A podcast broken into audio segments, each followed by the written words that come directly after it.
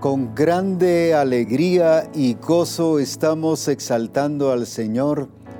Y no solo desde el comienzo del Congreso empezamos con alabanza y acción de gracias y exaltación a nuestro Dios por lo que Él ha venido haciendo, sino cada momento, cada instante y cada día estamos exaltando y engrandeciendo al Señor y con alabanzas, pero especialmente con una actitud de agradecimiento por lo que Él está haciendo en cada uno de nosotros. Doy gloria a Dios por las fotografías, por los videos que han estado subiendo y las informaciones que han estado dando, sus comentarios y de cómo se están reuniendo, ya sea en congregaciones, sea en el grupo de comunión familiar, en familia o a nivel personal, doy gloria a Dios de cómo estamos recibiendo lo del Señor, porque es muy importante aprender a recibir. Por ejemplo, el Señor dice, el que tenga sed, venga a mí y beba. Esperamos que el Señor lo dé todo, pero nosotros no lo recibimos. Hay que beberlo, hay que disfrutarlo, hay que saborearlo, vivirlo. Por eso es muy importante el saber recibir, porque eso nos lleva a experimentar la gloria de Dios. Y gracias a Dios porque lo estamos recibiendo, lo estamos, estamos siendo llenos de la gloria de Dios y felicito a cada uno por la forma en que se ha preparado y la forma en que está recibiendo lo del Señor, que Él, la revelación que nos ha estado dando. Así que gloria a Dios a cada, por cada uno de ustedes y por lo que el Espíritu Santo está haciendo en medio de nosotros. Así que exaltemos juntos al Señor y glorifiquémosle por cada día que Él ha obrado y se ha manifestado en medio de nosotros. Hemos estado hablando sobre la edificación según su propósito, la edificación según lo que Él planificó, lo que Él determinó, lo que Él dijo. No es solo la acción de edificar, edificar lo que yo quiero, edificar lo que me parece o hacer lo que yo siento es hacerlo según lo que Él determinó, según el deseo de Él. Él estableció un propósito, por eso estableció un plan, por eso estableció un diseño en el cual nos tenemos que regir. Y eso no es que lo haya hecho hace unos años, eso Él lo hizo desde antes de la fundación del mundo. Y dice Pablo que hemos sido llamados según su propósito. A eso precisamente es lo que el Señor quiere que nosotros no solo alcancemos, sino que vivamos, que nos mantengamos en ese propósito del Señor para que el, lo que Él se determinó hacer sea realizado, no solo por Él, sino Él está haciendo su parte, pero ahora nos toca a nosotros hacer nuestra parte. Hemos estado hablando sobre el templo del Espíritu Santo, que somos, la Escritura dice, porque sois el templo del Espíritu. Vuelvo a resaltar, no es que vamos a ser, ni que ya fuimos, sino que somos. Está hablando en tiempo presente, sois Está hablando de lo que Él nos dio, nos hizo, no que somos eh, eso, templo del Espíritu, por una función nada más, por una acción o por algo que tenemos que hacer. Eso somos, esa es nuestra identidad, templos del Espíritu Santo. Así que gloria a Dios por ello. Ahora, cuando hemos hablado del templo del Espíritu, Hemos hablado porque necesitamos entender por qué tenemos que edificar. Y tenemos que edificar porque somos el templo del Espíritu Santo. La relación que hace el apóstol Pablo en 1 Corintios 3, del 10 al 16, nos está explicando sobre la importancia de la edificación cada uno mire cómo sobreedifica, hablando primero que él el Padre o el Jesucristo es el fundamento, Él es el perito arquitecto y hay otro que edifica, pero cada uno, cada uno es responsabilidad personal de cómo estamos edificando. Nos habla de heno, de hojarasca, nos habla de madera, de oro, plata y piedras preciosas. Ahí es donde nosotros tenemos que ver porque la obra de cada uno, la obra que está edificando, o sea, el trabajo de edificación y lo que se edifica, será probado por fuego, como por fuego. Y si, y si no está hecho de acuerdo al diseño, dice que se quemará, se va a arruinar, se va a echar a perder, trabajo perdido, tiempo perdido. Pero dice que el que será probado entonces es porque fue hecho de acuerdo a lo que Él ha establecido. Casi nunca le damos importancia a que lo que hacemos es probado. Pensamos que el Señor lo va a aceptar por misericordia, que el Señor lo va a aceptar porque Él es bueno, porque Él nos ama, porque Él nos quiere. No, dice que la obra de cada uno va a ser probada. Y por eso es que tenemos que cuidar cada detalle de la edificación. Tenemos que cuidar el por qué tenemos que edificar. Y más adelante en esos mismos versículos nos habla que vamos a edificar porque somos templo del Espíritu Santo. Somos el templo de Dios. Por lo tanto, es que vamos a poder ser edificados y edificar a los demás para que se cumpla el propósito del Señor. Si yo no entiendo, aunque haya oído, pero si yo no entiendo, o sea, ahí viene la revelación de Dios que me abre el entendimiento y entonces me hace entender que sí soy templo del Espíritu Santo. No como dije por un privilegio, eso no se consigue en un seminario, ni se consigue en una universidad, eso no me lo da por tener un título, soy templo del Espíritu Santo, sencillamente por ser hijo de Dios, nacido de nuevo, por ser la iglesia de Jesucristo, llamada a edificar, pero también a expresar la gloria del Señor. El templo es con el propósito de expresar la gloria del Señor. El templo se hizo para manifestar que hay presencia de Dios. El templo se hizo para expresar adoración y alabanza al Señor, para que no solo las personas, sino todas las naciones conozcan que sí hay Dios. Para eso es el templo, para manifestar su presencia aquí en la tierra. Y por eso vuelvo a resaltar, el Señor dice en Juan 14, que vendremos a Él y haremos con Él morada. Haremos con Él morada. En otra versión dice, y viviremos con Él.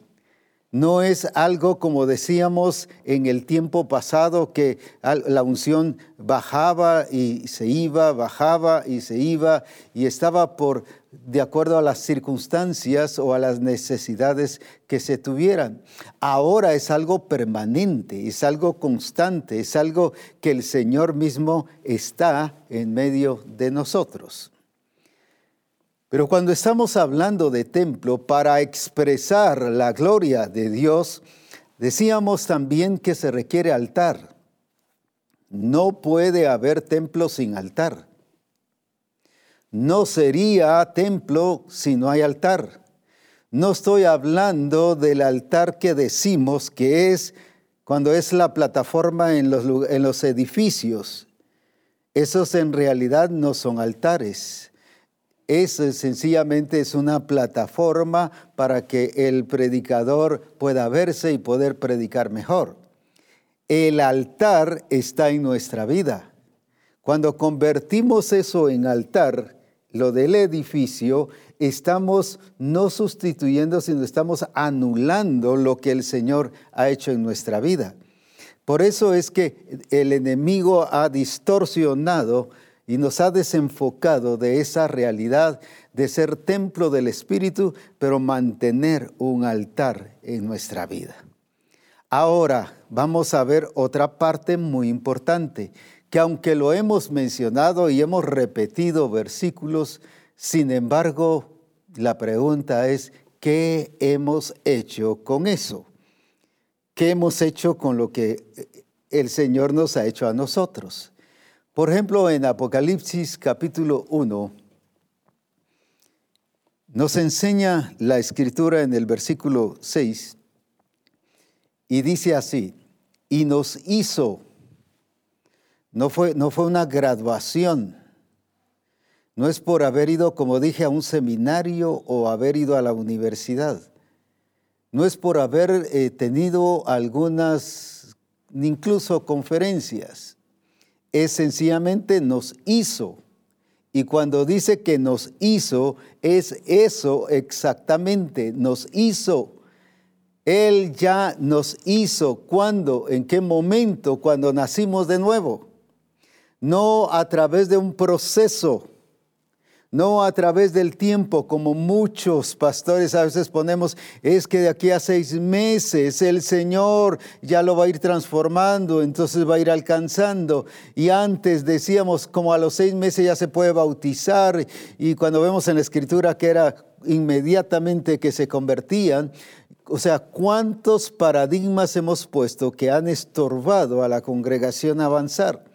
Y pensamos que esto es más adelante, pero mire, volvamos al versículo y dice, y nos hizo, ya es un hecho, nos hizo qué cosa, reyes y sacerdotes para Dios su Padre, a Él sea gloria e imperio por los siglos de los siglos. Amén.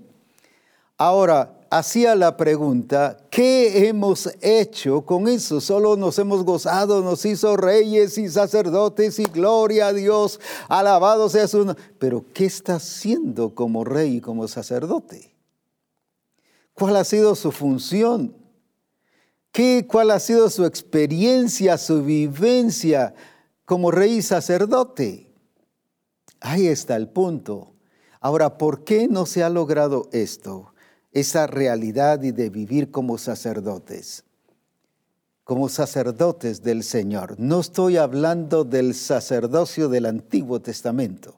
Eso ya pasó, hay un nuevo pacto y la escritura dice que en Hebreos que por lo tanto hay, está el sacerdocio que es a través de Cristo por causa de Melquisedec por la obra y por esa línea que se trae, no es un sacerdocio arónico, no es un sacerdocio al estilo de, del tabernáculo de Moisés, en otras palabras, no es un sacerdocio judaico.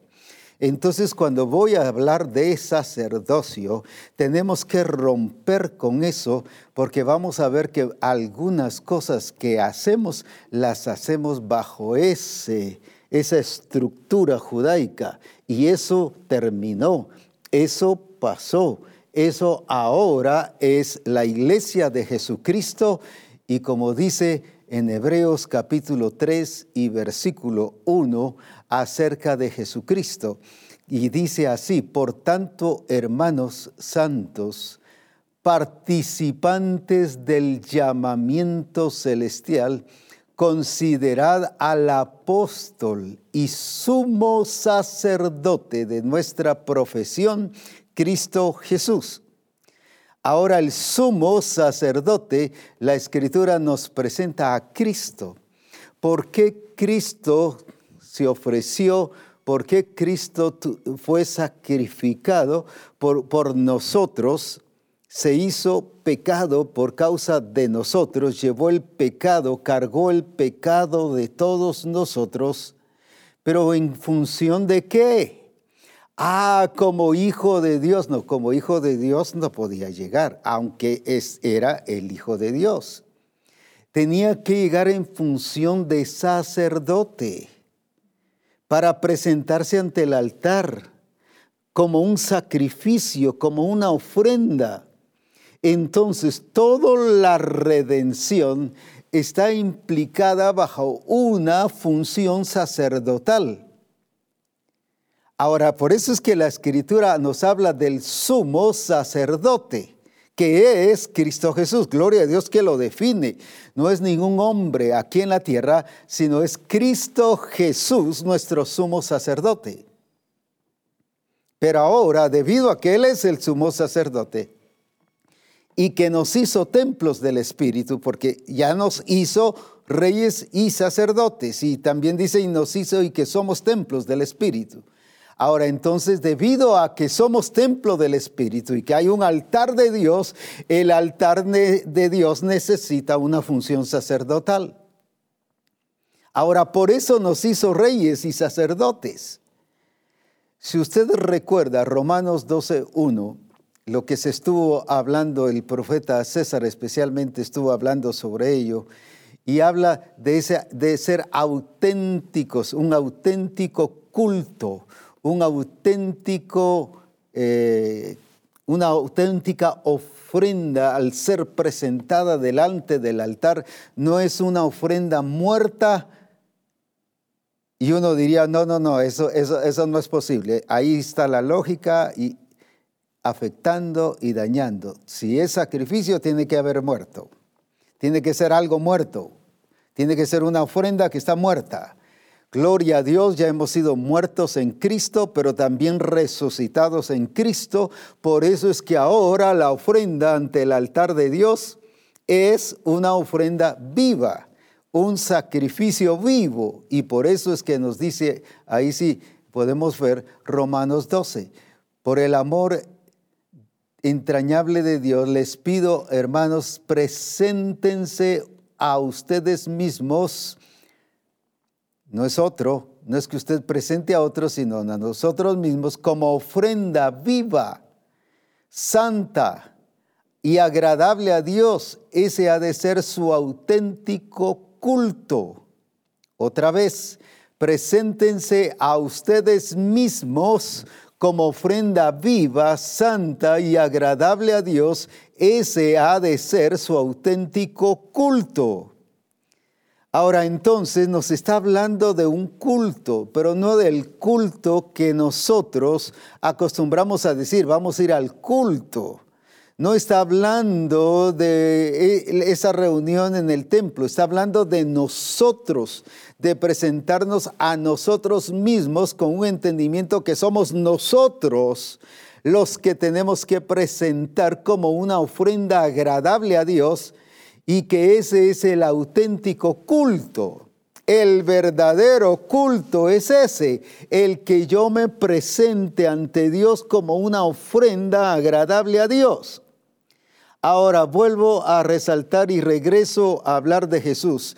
¿Por qué Cristo se presentó como una ofrenda agradable y auténtica delante del Señor para presentarse delante de Él y presentarse a Él y a todo, todos nosotros. Se presentó en otras palabras como un auténtico culto. Mientras el diablo estaba pensando en fracaso, Jesús fracasó, Jesús está muriendo, eh, lo matamos, logramos destruirlo. Eh, Jesucristo estaba, voy a decir así, en su espíritu y en su acción al propósito de Dios, cumpliendo esa función sacerdotal de presentarse como ofrenda.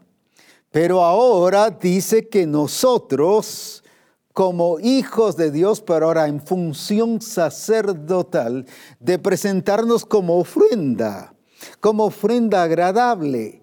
Y así como fue un culto auténtico de, de Cristo, en la presencia del Padre, ahora es un auténtico culto eh, como templos de Dios en el altar de Dios, pero en función sacerdotal. Porque un, no puede haber altar y que ministre alguien que no sea sacerdote. Recuerden que estoy, no estoy trabajando con la idea judaica eso ya por favor, olvídese y no relacione nada y si lo relaciones porque usted está equivocado. Y no me va a entender.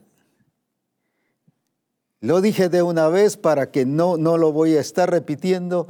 Estoy hablando del sacerdocio que hizo Cristo Jesús y nos hizo reyes y sacerdotes para Dios su Padre. Punto. ¿Qué hacía así el sacerdote? ¿Qué hacía así? Déjelo allí, eso ya pasó.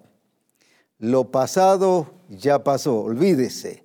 Ahora es un nuevo pacto por medio de la sangre de Jesucristo. Es una vivencia y una realidad totalmente diferente Allá el sacerdote ministraba en el templo, ahora yo como templo del Espíritu Santo, por eso es totalmente diferente. Hay un altar de Dios en mi vida y por eso es que me presento en la presencia de Dios como una ofrenda agradable.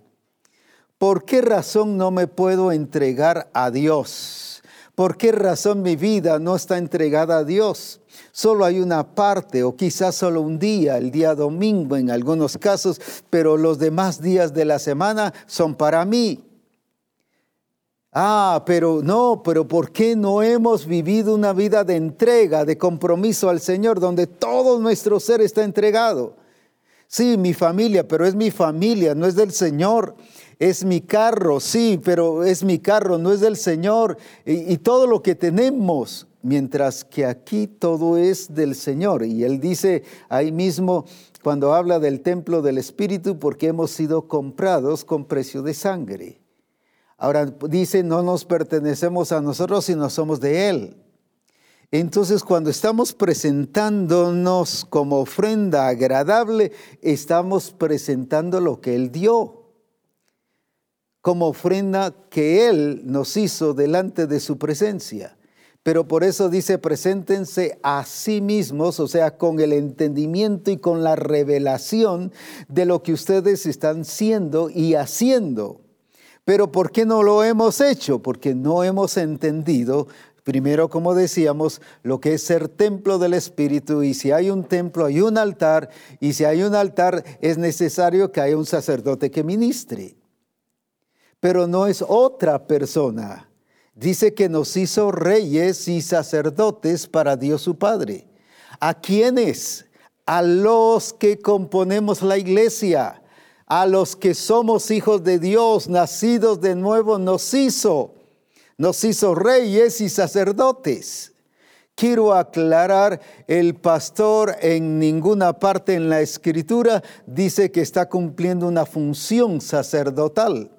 Él es sacerdote no por ser pastor, Él es sacerdote por ser hijo de Dios, así como yo, así como todo el resto de la congregación, todo el resto de los discípulos son sacerdotes no por un privilegio o por un cargo que tengan, son sacerdotes por haber nacido de nuevo.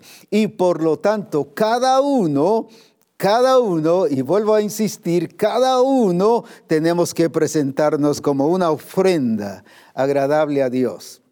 Eso significa que nuestra vida está rendida al Señor, está sometida a su señorío, a su gobierno, a su reino.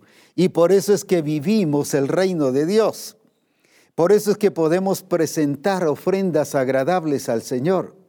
Ahora, ¿por qué presentamos ofrenda y por qué tenemos que no hacer necesariamente un culto allá en la congregación, aunque debemos reunirnos para exaltar a Dios? Pero ahorita estoy hablando del culto, cuando yo me presento a Dios y estoy constantemente 24 horas del día, los 7 días de la semana, en la presencia del Señor, como se hablaba en reforma en estos días de la importancia de entender de la presencia de Dios en nuestra vida. Entonces me presento como esa ofrenda agradable. Yo estoy en un permanente culto al Señor. No es solo un culto de 7 a 9 o del domingo de 9 a 12, solo por decir una hora, un tiempo. No, es, una, es, es ser culto, es ser culto todo el tiempo, las 24 horas del día. Debe haber exaltación, debe debemos de estar viviendo en la presencia del Señor. El salmista David, por ejemplo, dice, dice, todo el día sea mi meditación, hablando de la palabra, de la ley del Señor, todo el día.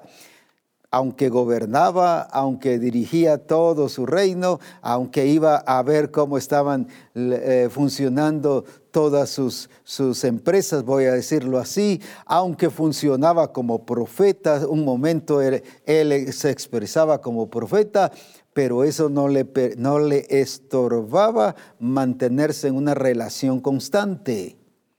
Y lo mismo habla de su presencia en tu presencia, está hablando en presente. Hay plenitud de gozo. No en tu presencia tuve plenitud de gozo a las 5 y de 5 a 6 de la mañana.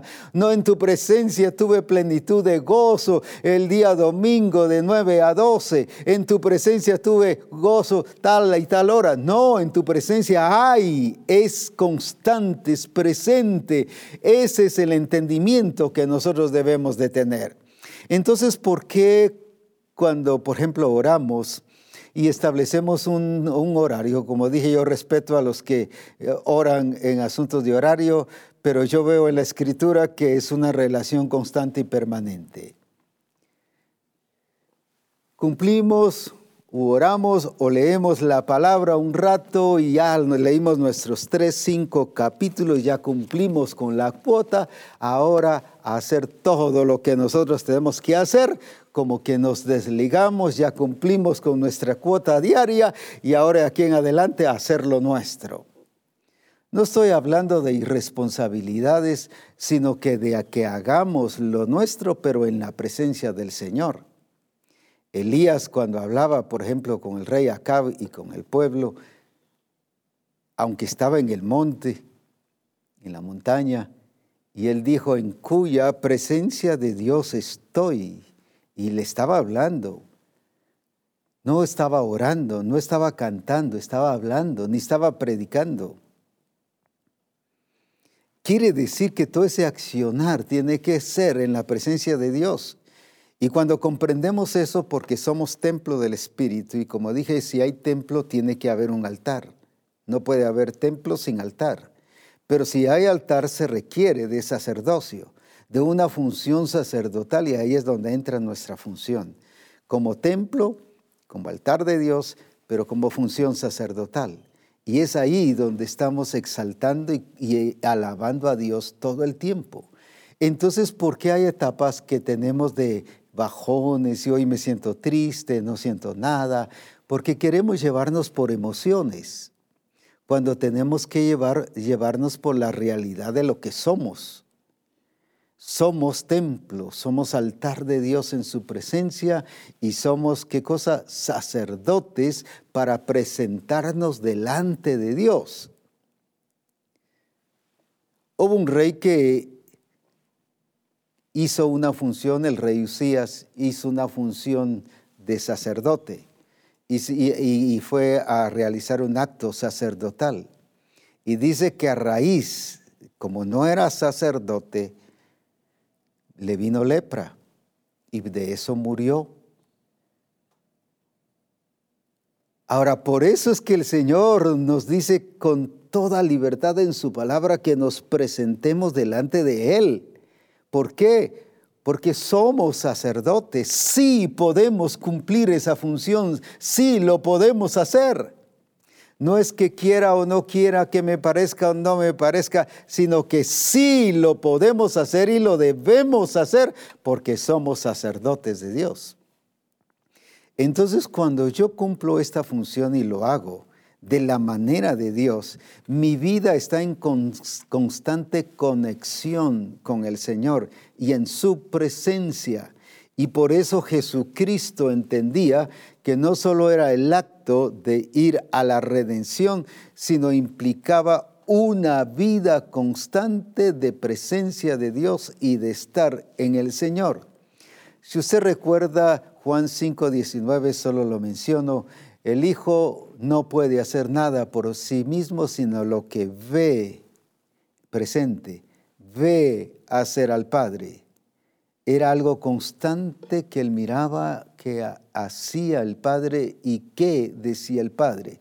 No era solo el domingo o el sábado, No era un día, no era ni tampoco una hora, sino era constantemente que él estaba viendo lo que el Padre estaba haciendo y diciendo. Ahora, ¿eso dónde se puede hacer? Solo una vida en el altar de Dios. Es por ello que necesitamos entender que el altar de Dios requiere, requiere sacerdocio y ese sacerdocio eres tú y soy yo. ¿Y cuántas veces la religiosidad o las iglesias o los pastores, a alguien se inventó de que el pastor era el sacerdote de la iglesia? En ninguna parte de la escritura dice eso. El pastor cumple funciones pastorales, de administrar la iglesia y de guiar a la iglesia hacia el camino del Señor y a enseñarles y perfeccionar a los santos, como dice Efesios, para la obra del ministerio. Claro, no solo el pastor, sino los cinco dones ministeriales. Pero en ninguna parte dice que es sacerdote. Él es sacerdote, vuelvo a resaltar, por ser hijo de Dios, nacido de nuevo, pero es para que Él, Él, Él presente su ofrenda, se presente como ofrenda ante Dios. Es ahí entonces donde viene la responsabilidad personal. ¿Por qué yo no siento al Señor? Es que estoy desconectado, no he entendido mi función sacerdotal. ¿Por qué entonces si no han puesto ayuno, esta iglesia no ayuna, esta iglesia, ¿por qué? Porque el pastor nunca llama a ayunar, nunca. No, si esa es responsabilidad tuya. Ese es, porque el pastor nos llama oración, aquí nunca se ora, porque el pastor nos llama oración. Esa es responsabilidad tuya y responsabilidad del pastor. Esa es responsabilidad personal. Por eso es que en Misión Cristiana del Calvario eh, eh, es solo en momentos en que el Señor nos indica, no establecemos, por ejemplo, un día de ayuno, miércoles día de ayuno, sábado día de ayuno, o vamos a estar orando de 7 a 5 todos los días, solo, solo una, o de 5 a 7 una, solo por decir un ejemplo. No, no, ¿por qué? Porque no es algo que se establece, sino es algo que se vive es algo que se expresa, es mi responsabilidad como sacerdote de Dios. ¿Por qué? Porque soy templo de Dios y por lo tanto en el templo tiene que haber una función sacerdotal y eso te corresponde a ti y a mí. No es porque se diga, no es porque se establezca, sino es por lo que eres. Así que si te sientes de bajón, si te sientes mal, si te sientes seco, si te sientes vacío, es porque no estás cumpliendo tu función sacerdotal. Y, para el sacerdote es para ofrecer sacrificio. Y en primer lugar ahí dice que nosotros somos el sacrificio. Nosotros somos la ofrenda.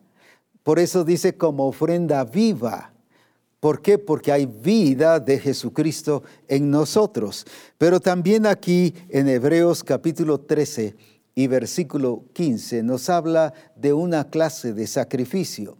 No es sacrificio ese doloroso y de sufrimiento y de quebrantamiento como se enseña en muchas congregaciones y que me duele y que me cuesta. No, no es eso. Mira qué sacrificio es. Así que ofrezcamos, pero ¿por qué vamos a poder ofrecer? Porque solo el sacerdote puede ofrecer en el altar sacrificios. Ahora, así que ofrezcamos siempre a Dios por medio de Él sacrificio de qué? De alabanza, es decir, fruto de labios que confiesen su nombre. Ahora, no es eso de que hoy no tengo ganas de cantar y me estoy forzando para cantar, el Señor debe recibir este sacrificio de alabanza. No, ese, ese, ese, ese es un falso sacrificio. Aquí no está hablando de esa clase de sacrificio porque ya no es un sacrificio muerto, es un sacrificio vivo que lleva vida. Por eso dice fruto de labios que alaben su nombre. Es algo que es el resultado de lo que Él está haciendo en nosotros, que estamos agradecidos y exaltando su nombre, es presentarle el fruto de lo que Él está haciendo en nuestras vidas.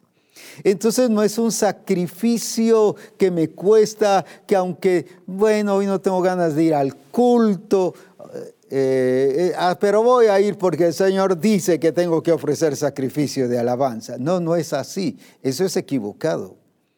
¿Qué es el sacrificio de alabanza? Es el presentarlo en el altar de Dios. Es presentarlo en el altar de Dios es como sacerdote presentarme en acción de gracias, en alabanza, en exaltación. Y por eso es que el Señor nos decía que entremos por sus puertas y entremos al Congreso con acción de gracias y con alabanzas a su nombre. ¿Por qué? Porque es una función sacerdotal de presentarnos en el altar de Dios el sacrificio, pero de alabanza, de acción de gracias, de exaltación, no de quejas. Hay algunos hermanos que presentan un sacrificio no de alabanza, sino de quejabanza. Padre mío, me duele la cabeza, me duele el corazón, me duele la espalda. Padre, mira las circunstancias, mira a mi esposo, mira a mi esposa. No, no es para eso, es para presentar alabanza y exaltación al Dios vivo. Para darle gracias, es una vida de adoración y esa vida de adoración se hace en el altar de Dios, pero en una función sacerdotal. No es solo una, una adoración así nomás, solo de labios, sino es una adoración que es resultado, es el fruto de la obra del Espíritu Santo en nuestra vida. Por eso habla de sacrificio de alabanza. Entonces no es que te esfuerces y que estás luchando por cantar y aunque sea desentonado que te salga porque estás con sueño, cansado. No, no es eso. eso ese es un mal sacerdote y una mala, un mal entendimiento de ser templo del Espíritu. Es llegar con gratitud y con alabanza. Imagínate esta vida de constante alabanza y adoración cambia. Una vida de comunión con el Señor, una vida de exaltación. Pero también aquí en 1 Pedro 2.5 nos habla de los sacrificios espirituales. Y cuando habla de sacrificios espirituales no son de sacrificios místicos, misteriosos, no son de sacrificios que unas cosas son materiales y las cosas son espirituales, sino nos está hablando de lo espiritual, sacrificios espirituales de una manera integral, que todo lo que yo hago debe conllevar no solo una actitud, una acción espiritual, porque esa es la vida en el espíritu. La vida en el espíritu no es solo cuando estoy en un templo, en el edificio, la vida en el Espíritu es una vida las 24 horas del día, por ser templo del Espíritu. Es cuando estoy en el trabajo, con la familia, con los amigos. Jesucristo vivía esa vida en el Espíritu y sin embargo se relacionaba a nivel social. Estaba con sus amigos, Marta, María, Lázaro, e, iba a comer aún con pecadores y él no perdió su vida espiritual. A eso me refiero. Entonces cuando habla aquí en 1 Pedro 2.5, vosotros también como piedras vivas, mire qué ejemplo tan precioso, piedras vivas, no muertas, piedras vivas, sed edificados como casa espiritual y sacerdocio santo, edificados como casa espiritual y sacerdocio santo para ofrecer sacrificios espirituales aceptables a Dios por medio de Jesucristo, como piedras vivas edificados como casa espiritual y sacerdocio santo, ¿qué vamos a hacer? Ofrecer sacrificios espirituales aceptables a Dios, no cualquier sacrificio, no cualquier cosa que nosotros podamos presentarle a Dios. Ahora, ¿por qué entonces dice que podemos ofrecer sacrificios espirituales? No estoy hablando, como dije, de misticismo y, no, no, estoy hablando de una vida en Cristo Jesús que es aceptable ante Dios. Quiere decir que entonces cuando estoy trabajando estoy ofreciendo al Señor ese sacrificio de el trabajo como algo agradable y como algo que Dios me ha dado para glorificar su nombre. Lo mismo la profesión, lo mismo la familia, lo mismo si soy alcalde o si soy congresista o si soy el presidente, quien sea la función que estoy haciendo, tengo que presentársela delante del Señor y haciéndola cumpliendo mi trabajo en una función también de que lo estoy haciendo para el Señor en su presencia y ofreciéndolo como sacrificio de adoración y de exaltación. Cuando el Señor me da algo, por ejemplo un carro, me da la casa, me da esto, también tengo que ofrecérsela como un sacrificio porque es algo que Él me ha dado, es una bendición de Dios y se la presento a Dios todo eso conlleva lo espiritual. Entonces, lo espiritual no es solo que cantar u orar u ayunar. Espiritual es toda nuestra vida integral y todo lo que conlleva nuestra vida.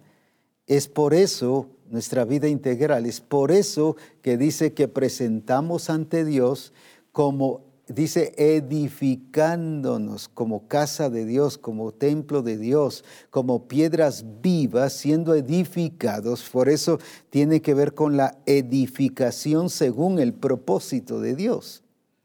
Y sacerdocios, sacerdotes, ¿para qué? Para que ofrezcamos. No es porque Él lo esté pidiendo porque Él deje de ser Dios porque no le estamos ofreciendo sacrificio o porque Él está enojado porque no le estamos ofreciendo, sino es una actitud personal de agradecimiento a Dios que ofrezcamos a Dios. No es solo ofrecerle como a alguien, mira, te voy a ofrecer un, un, un par de zapatos, solo por decir así, y nunca se lo da no, no, no es solo ofrecimiento, es, e, es ofrecimiento, es entregárselo también y dejar en la presencia del Señor todo aquello que somos y tenemos para la gloria de nuestro Señor Jesucristo. Y como ya dije en Romanos 12.1, ya está hablando de la ofrenda que somos nosotros, todo completo espíritu, alma y cuerpo en la presencia del Señor, rendidos y sometidos para exaltar y para alabar el nombre de nuestro Dios. Entonces, ¿por qué razón? ¿Por qué razón el Señor nos ha hecho reyes y sacerdotes?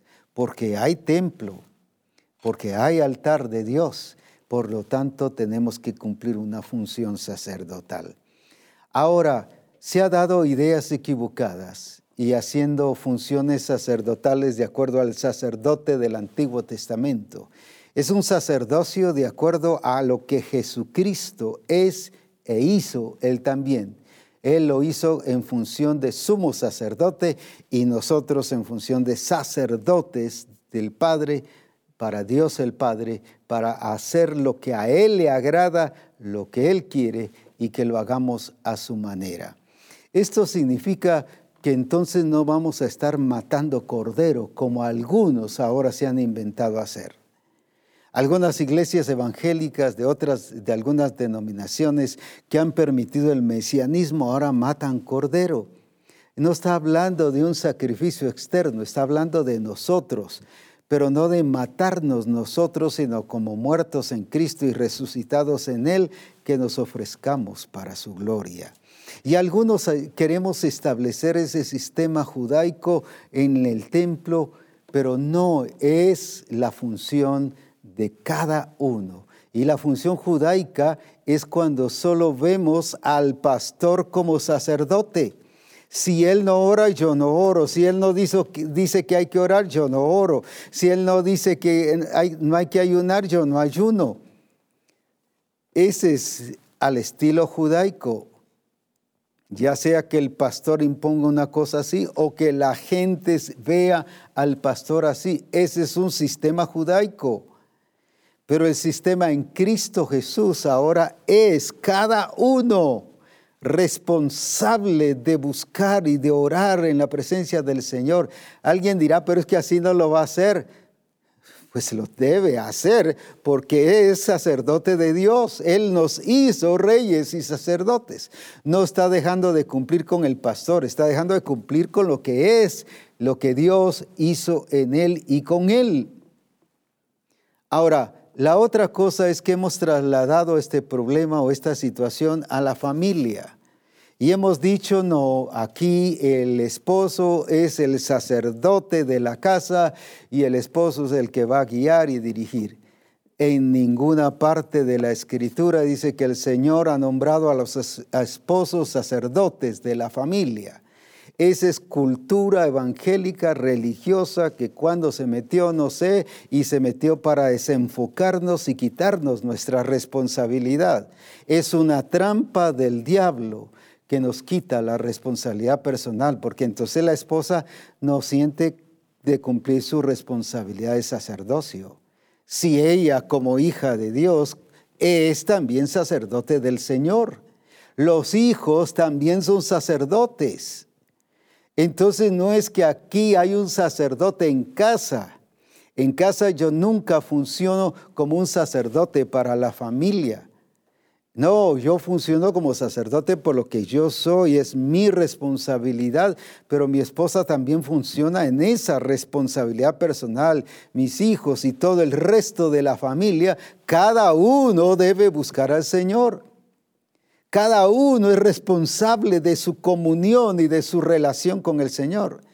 Claro, no estoy diciendo y anulando que se quite, mire, vamos a orar este lunes o vamos a orar tal día en la presencia del Señor como familia. No, eso se puede hacer, pero no es en función sacerdotal, es en función del cuerpo de Cristo. Ahora, aún en casa hemos quitado responsabilidad personal. La escritura no habla de un sacerdote de familia. La escritura habla ahora que somos sacerdotes cada uno. Así que cuando eh, eh, cedemos a que alguien diga, a algún esposo diga, aquí yo soy el sacerdote de la casa y aquí yo mando y digo y, y vamos a poner aquí las reglas, es solo porque quiere imponer su autoridad y eso se llama manipulación. Eso es porque no tiene la autoridad real y verdadera como padre, como hombre de la casa, y por lo tanto necesita estos recursos de apoyarse que no son los adecuados, pero con eso demuestra su falta de autoridad, pero se agarra de allí para mandar y gobernar. Y la esposa se esconde y se refugia bajo eso, entonces no voy a buscar al Señor, porque Él es el responsable. Yo no oro porque mi esposo no ora, o a la inversa, yo no oro porque mi esposa no ora. O yo no oro porque mis hijos no oran. Yo soy el responsable porque a mí, a ti, te hizo rey y sacerdote. Rey para gobernar, no a nivel político, rey para gobernar y poner a todo principado y potestado bajo la planta de sus pies. Ese es otro tema muy importante. Pero ahora estamos hablando del sacerdocio para tener esa conexión y esa relación directa con el Señor, porque Él está en nosotros, es la habitación de Dios. Por eso decíamos anoche que, podemos destruir el templo de Dios. Si alguien destruyere el templo de Dios, habla de esa posibilidad y yo soy el que lo puedo destruir. Uno por ignorar lo que me corresponde hacer y no hacer lo que tengo que hacer. Y otro sabiendo lo que tengo que hacer, lo ignoro no en el sentido de desconocimiento, sino de despreciarlo. Es como una planta. Si yo la ignoro y no le echo agua en el día que le corresponde, a su tiempo se va a secar No necesito traer el ejército de las potencias mundiales y de los misiles y papá y bombardear la planta. No, se va a destruir solo por ignorar. Y si estás ignorando lo que eres en Cristo Jesús, eso se está destruyendo, se está afectando como el ejemplo que puse de la planta. No necesitamos maltratarle, ni echarle juicio, ni, ni echarle maldiciones para que se seque. Se va a secar por descuido.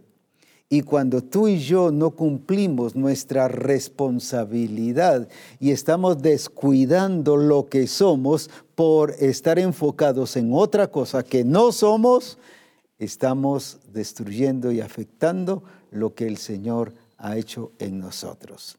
Es por ello que tenemos que cuidarnos de una manera especial. Y tenemos que cuidarnos en el sentido de hacer justo lo que el Señor quiere, de estar en su presencia, de adorarle, de glorificarle, de vivir en, en nuestra vida en un acto de adoración permanente. Como dije, no que estés eh, cantando en vez de en tu trabajo en el sentido de, de, que te pongas a levantar las manos y que dejes de trabajar, sino en tu trabajo que lo hagas como una acción de adoración y de agradecimiento porque Dios te dio ese trabajo y de adorarle en tu espíritu y en tu corazón como templo del espíritu. Ahora, qué precioso es entonces una vida así porque cambia nuestra vida. Hay personas que me han testificado que a partir del día que se ayunó y que se declaró esa libertad gloriosa de los hijos de Dios en nuestra vida y de cómo se conectaron con el Señor y que ahora están viviendo en ese tiempo de comunión y de oración, dice, pero qué alegría, qué bendición. Y sorprendido yo incluso el rostro pero de gozo, de alegría, de una satisfacción tremenda. Y me dice, mire cómo cambió mi vida, cómo cambió mi actitud, cómo ha cambiado el ambiente de todas las cosas. Ah, qué glorioso, pero ahora mucho más al entender que somos sacerdotes de Dios. Como dije, no soy un sacerdote por haber ganado un título. Soy sacerdote por haber reconocido a Jesucristo como mi Señor y Salvador personal, por haber nacido de nuevo. Entonces, cuando yo vivo de esa manera, entonces mi vida es de exaltación a Dios. Pues entonces ya no voy a hacer cosas reprochables ni cosas que, que, que no hagan de exaltar el nombre del Señor. ¿Por qué el Señor se enojó y se molestó con Moisés? Cuando le dijo, háblale a la peña, y viene Moisés y en su furia estaba enojado con el pueblo, sí hizo lo que el Señor le dijo de reunir al pueblo, pero ya lo que hizo después, tocó la peña, porque así lo había hecho la otra vez, vivir el pasado. Esto no es de sacerdocio pasado, esto es de sacerdocio nuevo. Y si usted quiere ser un sacerdocio y cumplir una función sacerdotal al estilo judaico, le va a pasar lo de Moisés. ¿Y a cuántos les ha pasado? Y el Señor dice que le dijo, por cuanto no me santificasteis, no entraréis en la tierra prometida. Pero si de todas maneras salió agua, sí, pero no hizo como Dios le dijo. Y cuando no somos sacerdotes cumpliendo lo que el Señor nos dijo, a eso se debe cuántas cosas no nos han dado resultado. Por eso es que ponemos un negocio y se nos viene abajo. Y si miramos por qué, como me dijo alguien, pero si estoy diezmando, si estoy sembrando, estoy haciendo esto, estoy haciendo el otro, voy al discipulado, mire, voy a todas las reuniones, yo podría decir que el pastor podría decirme de mí que soy el discípulo más fiel. Así me dijo. Yo pues dije, pues posiblemente él sea lo que está diciendo,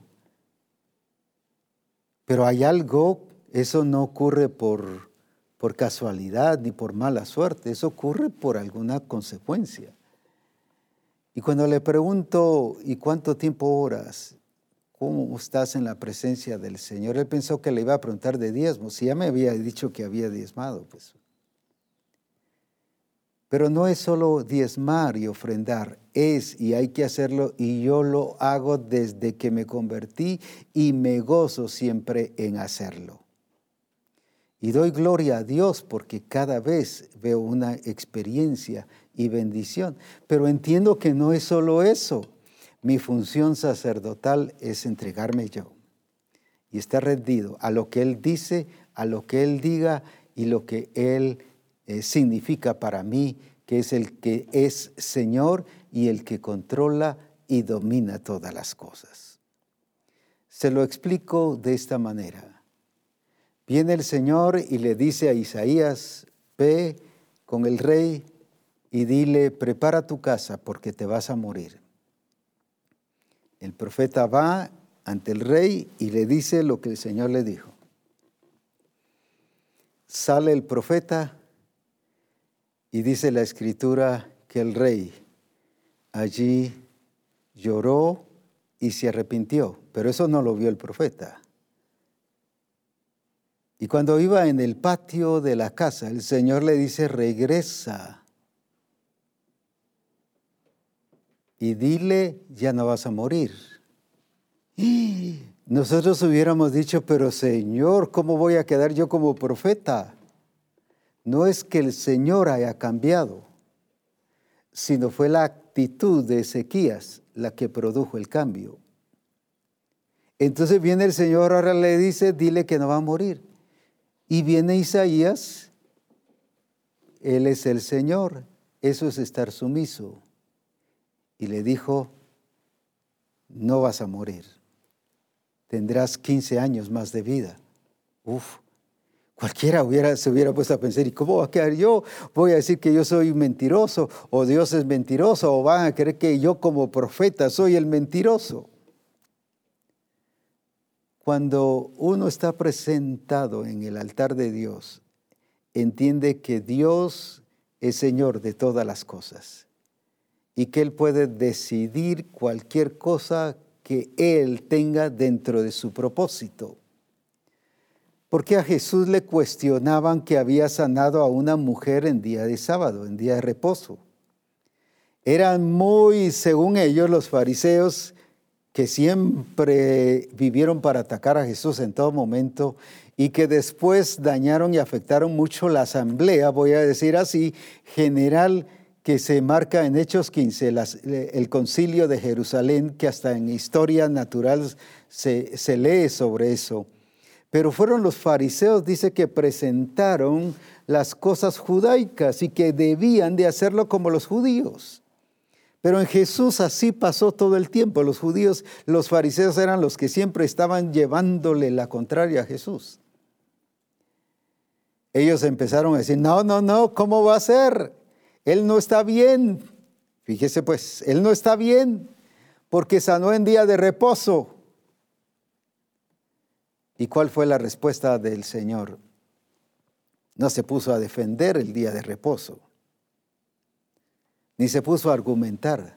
Sencillamente les dijo, es que yo soy el Señor del día de reposo. En otras palabras, yo hago no solo lo que quiero, yo hago según el propósito del Padre. Entonces van a haber cosas que vayan a ir en contra del sistema y en contra de lo que está dicho, pero es para que el nombre del Señor sea glorificado. Es porque vamos a edificar según su propósito y vamos a ser sacerdotes de Dios según la voluntad de Dios y como eh, decía en el versículo último que leímos, según lo que al Padre le agrada. Ese es el hecho real de que Misión Cristiana del Calvario debe vivir y experimentar para la gloria del nombre del Señor. Y así pudiese poner muchos ejemplos No que el Señor cambie y que sea mentiroso o que cambia de palabra, sino que Él actúa según su propósito.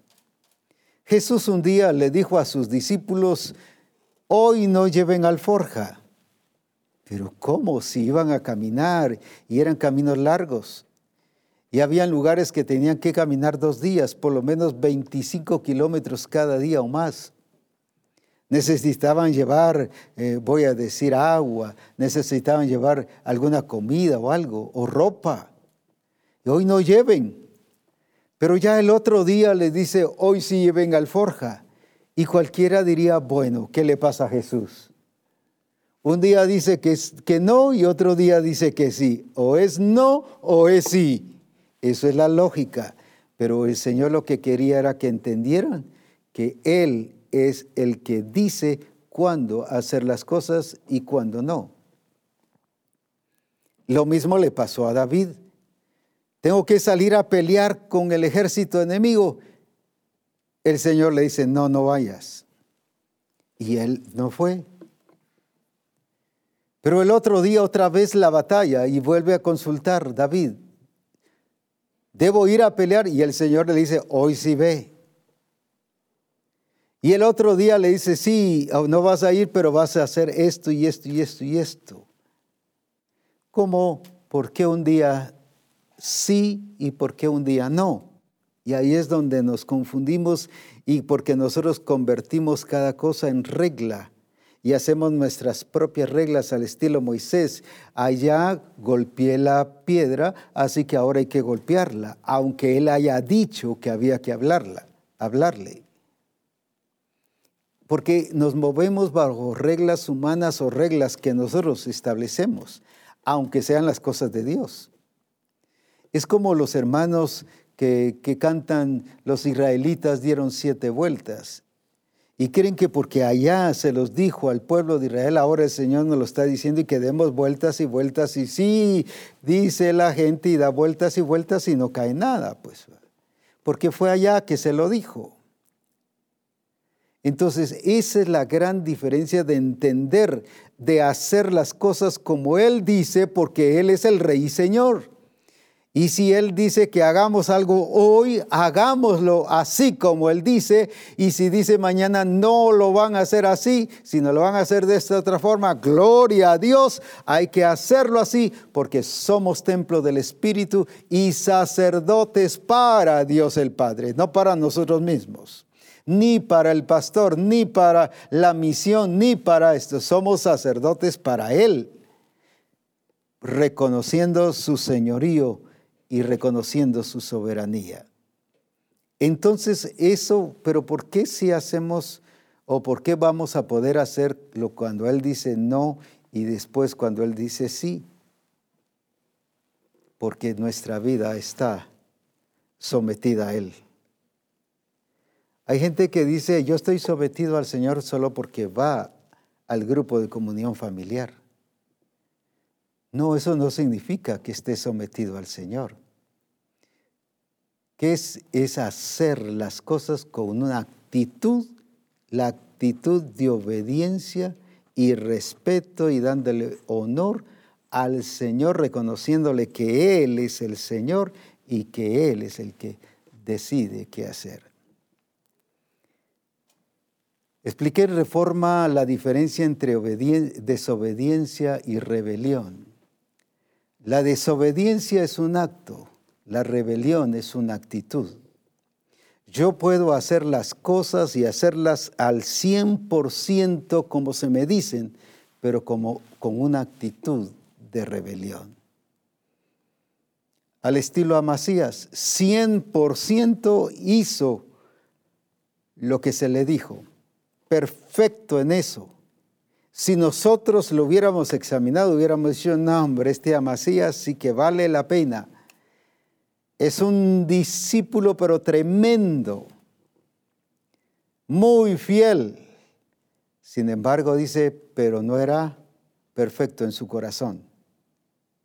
Lo estaba haciendo con una actitud diferente.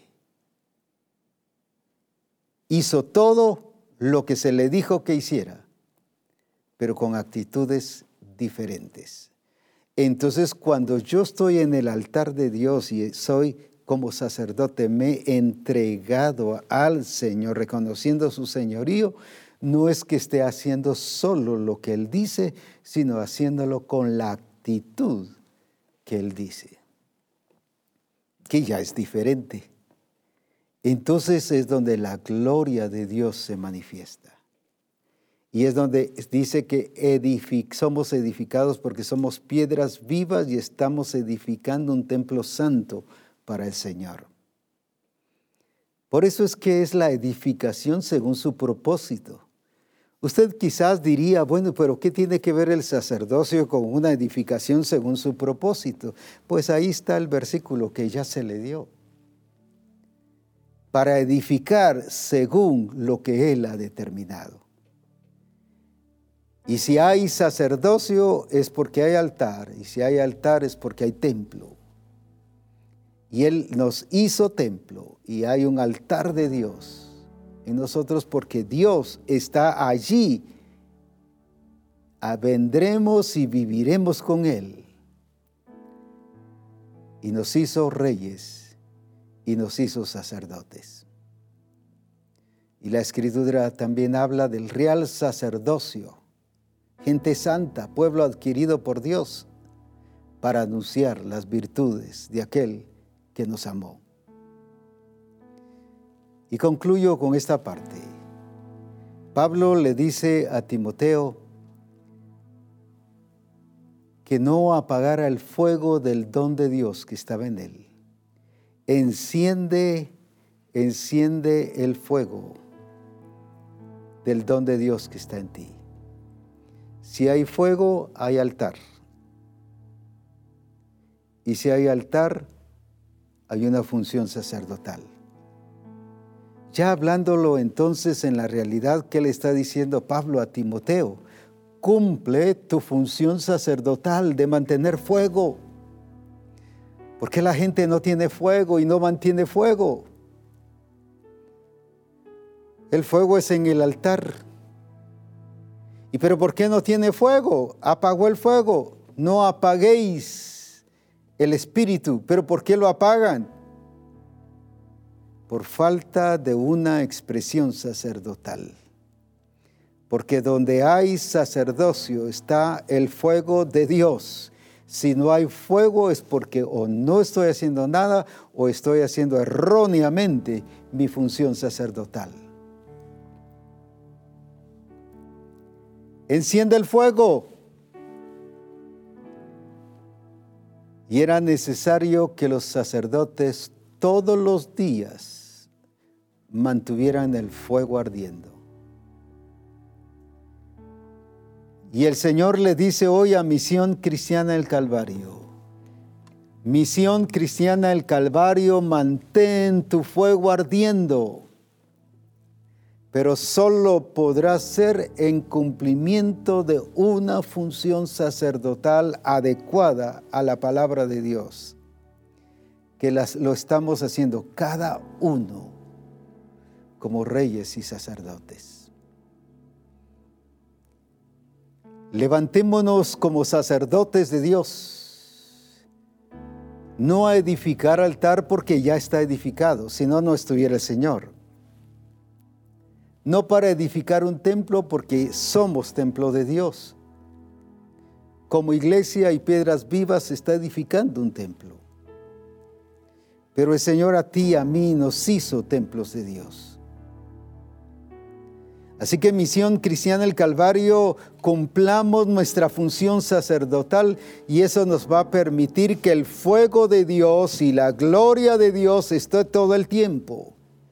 Y no necesitamos cantar, va bajando ya la gloria del Señor, ni otros coros parecidos a ello, que nos distorsionan y nos desenfocan de la realidad sino mantendremos siempre el fuego de Dios, la lámpara de Dios encendida, nuestra vida prendida con pasión, con fuego, con entusiasmo, con compromiso, con anhelo. Entonces se terminarán los hermanos cansados, se terminarán los hermanos que están de bajón.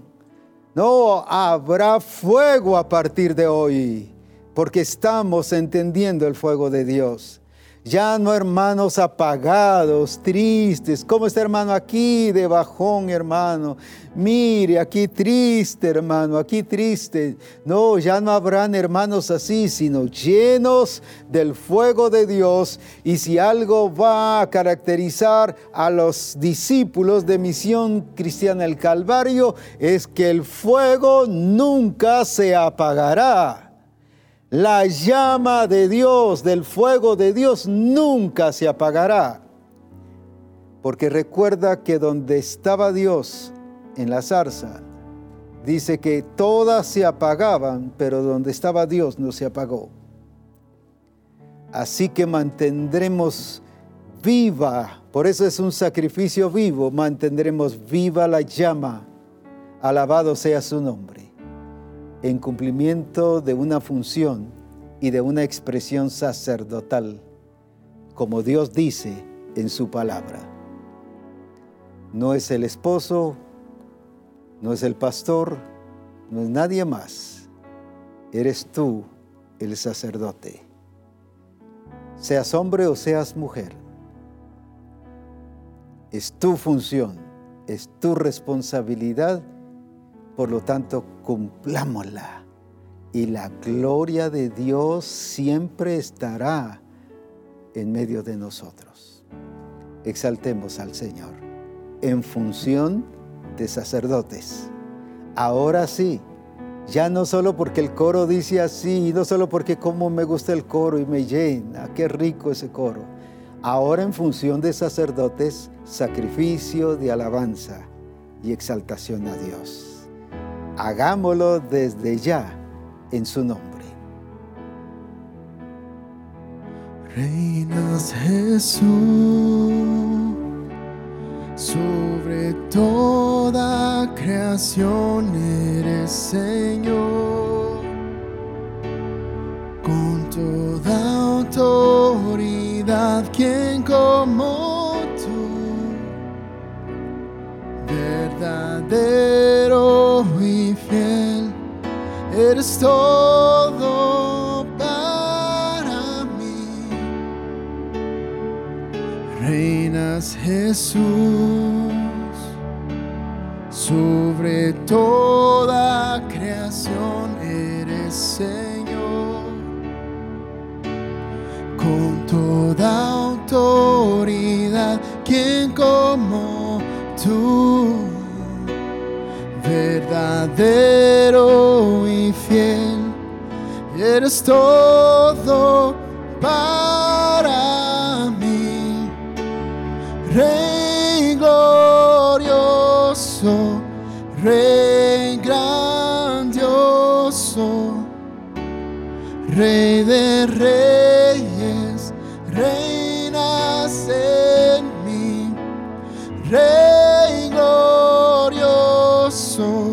Rey grandioso, Rey de reyes, reinas en mí, eres mi anhelo, mi pasión, eres mi deseo, oh Señor, el único quien reina eres tú, mi Jesús.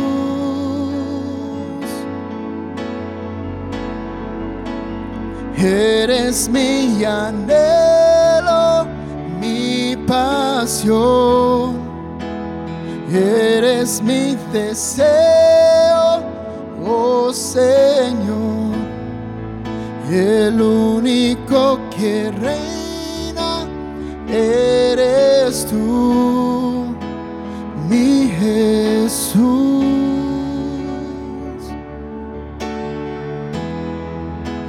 Rey glorioso, Rey grandioso,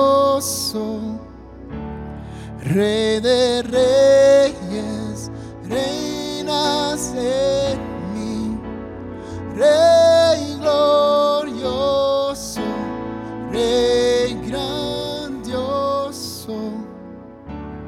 Rey de reyes, reinas en mí, Rey de reyes, reinas en mí.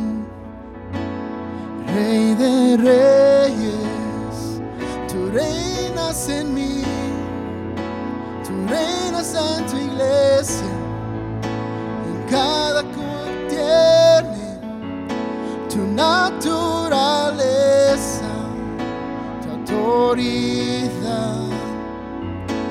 Somos tuyos y llenos de ti llenos de tu gloria. Tú lo llenas todo, tú eres el rey de reyes, el que reina para siempre, Eres tú el que reina por los siglos. Tú reinas, tú reinas, eres el rey de reyes, Dios,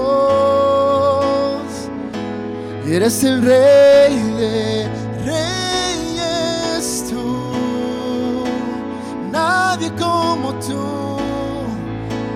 nadie puede tomar tu lugar, Señor. Inigualable Rey, inigualable Señor, Señor sobre todo la creación, Señor sobre todo el Rey,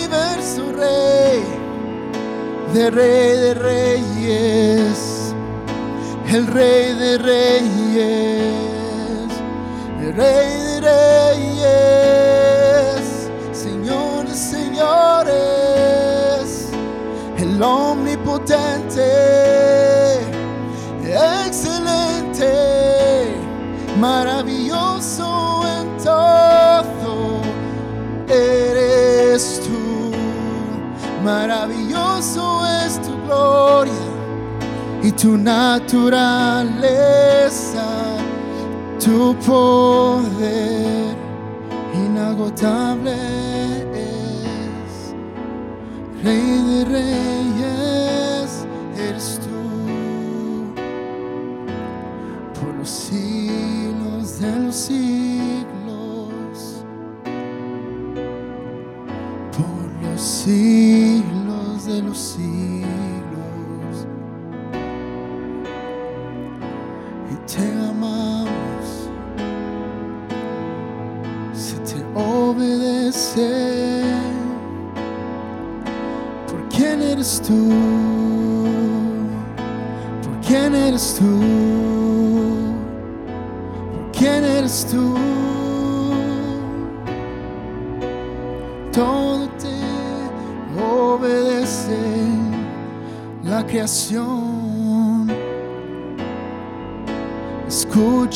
tu voz y cómo lo mandas.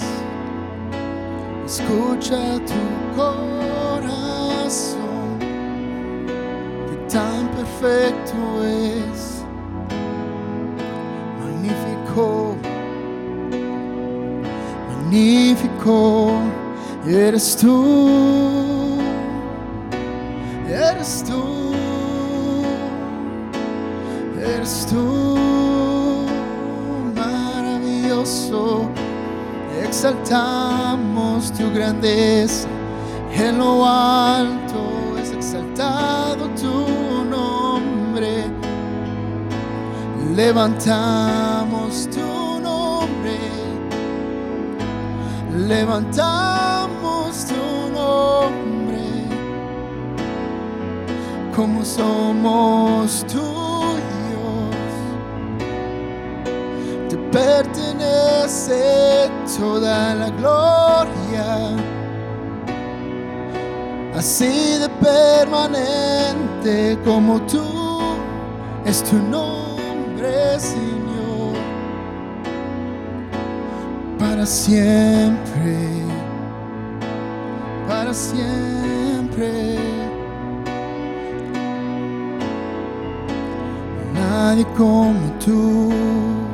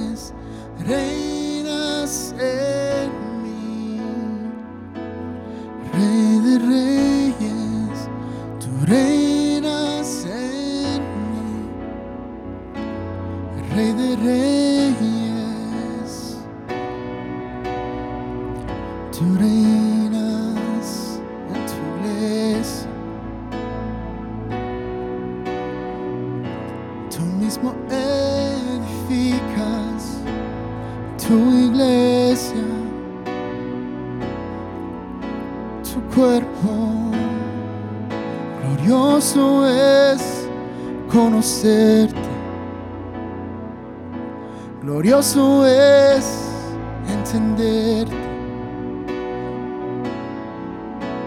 experimentar lo que tú quieres hacer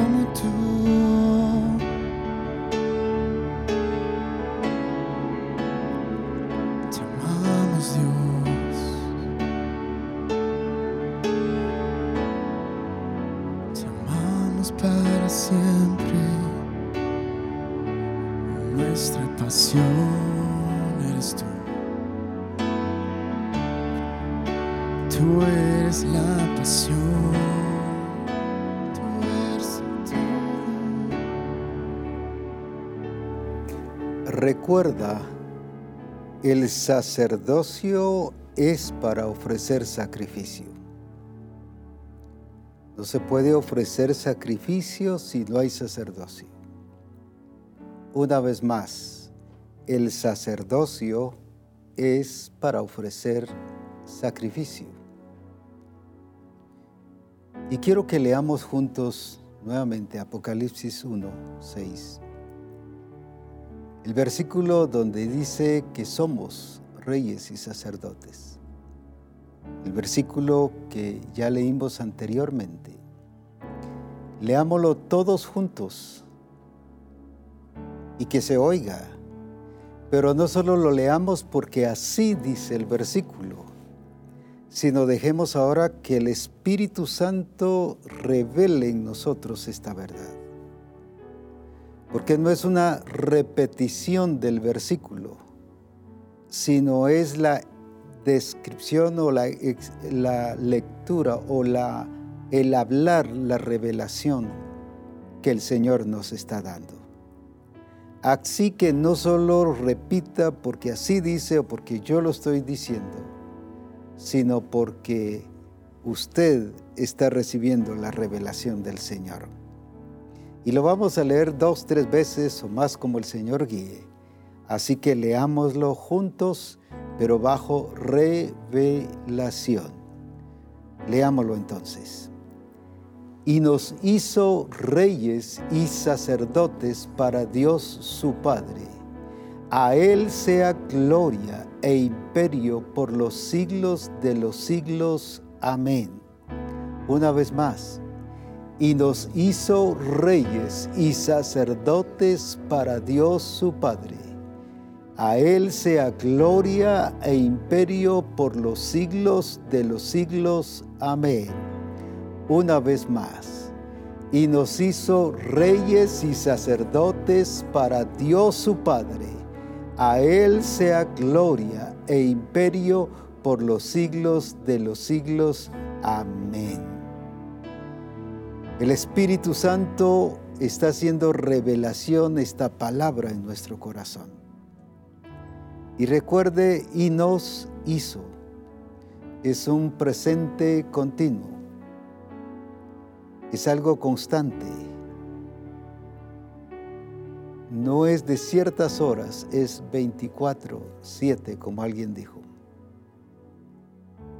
Así que el sacerdocio es para ofrecer sacrificio.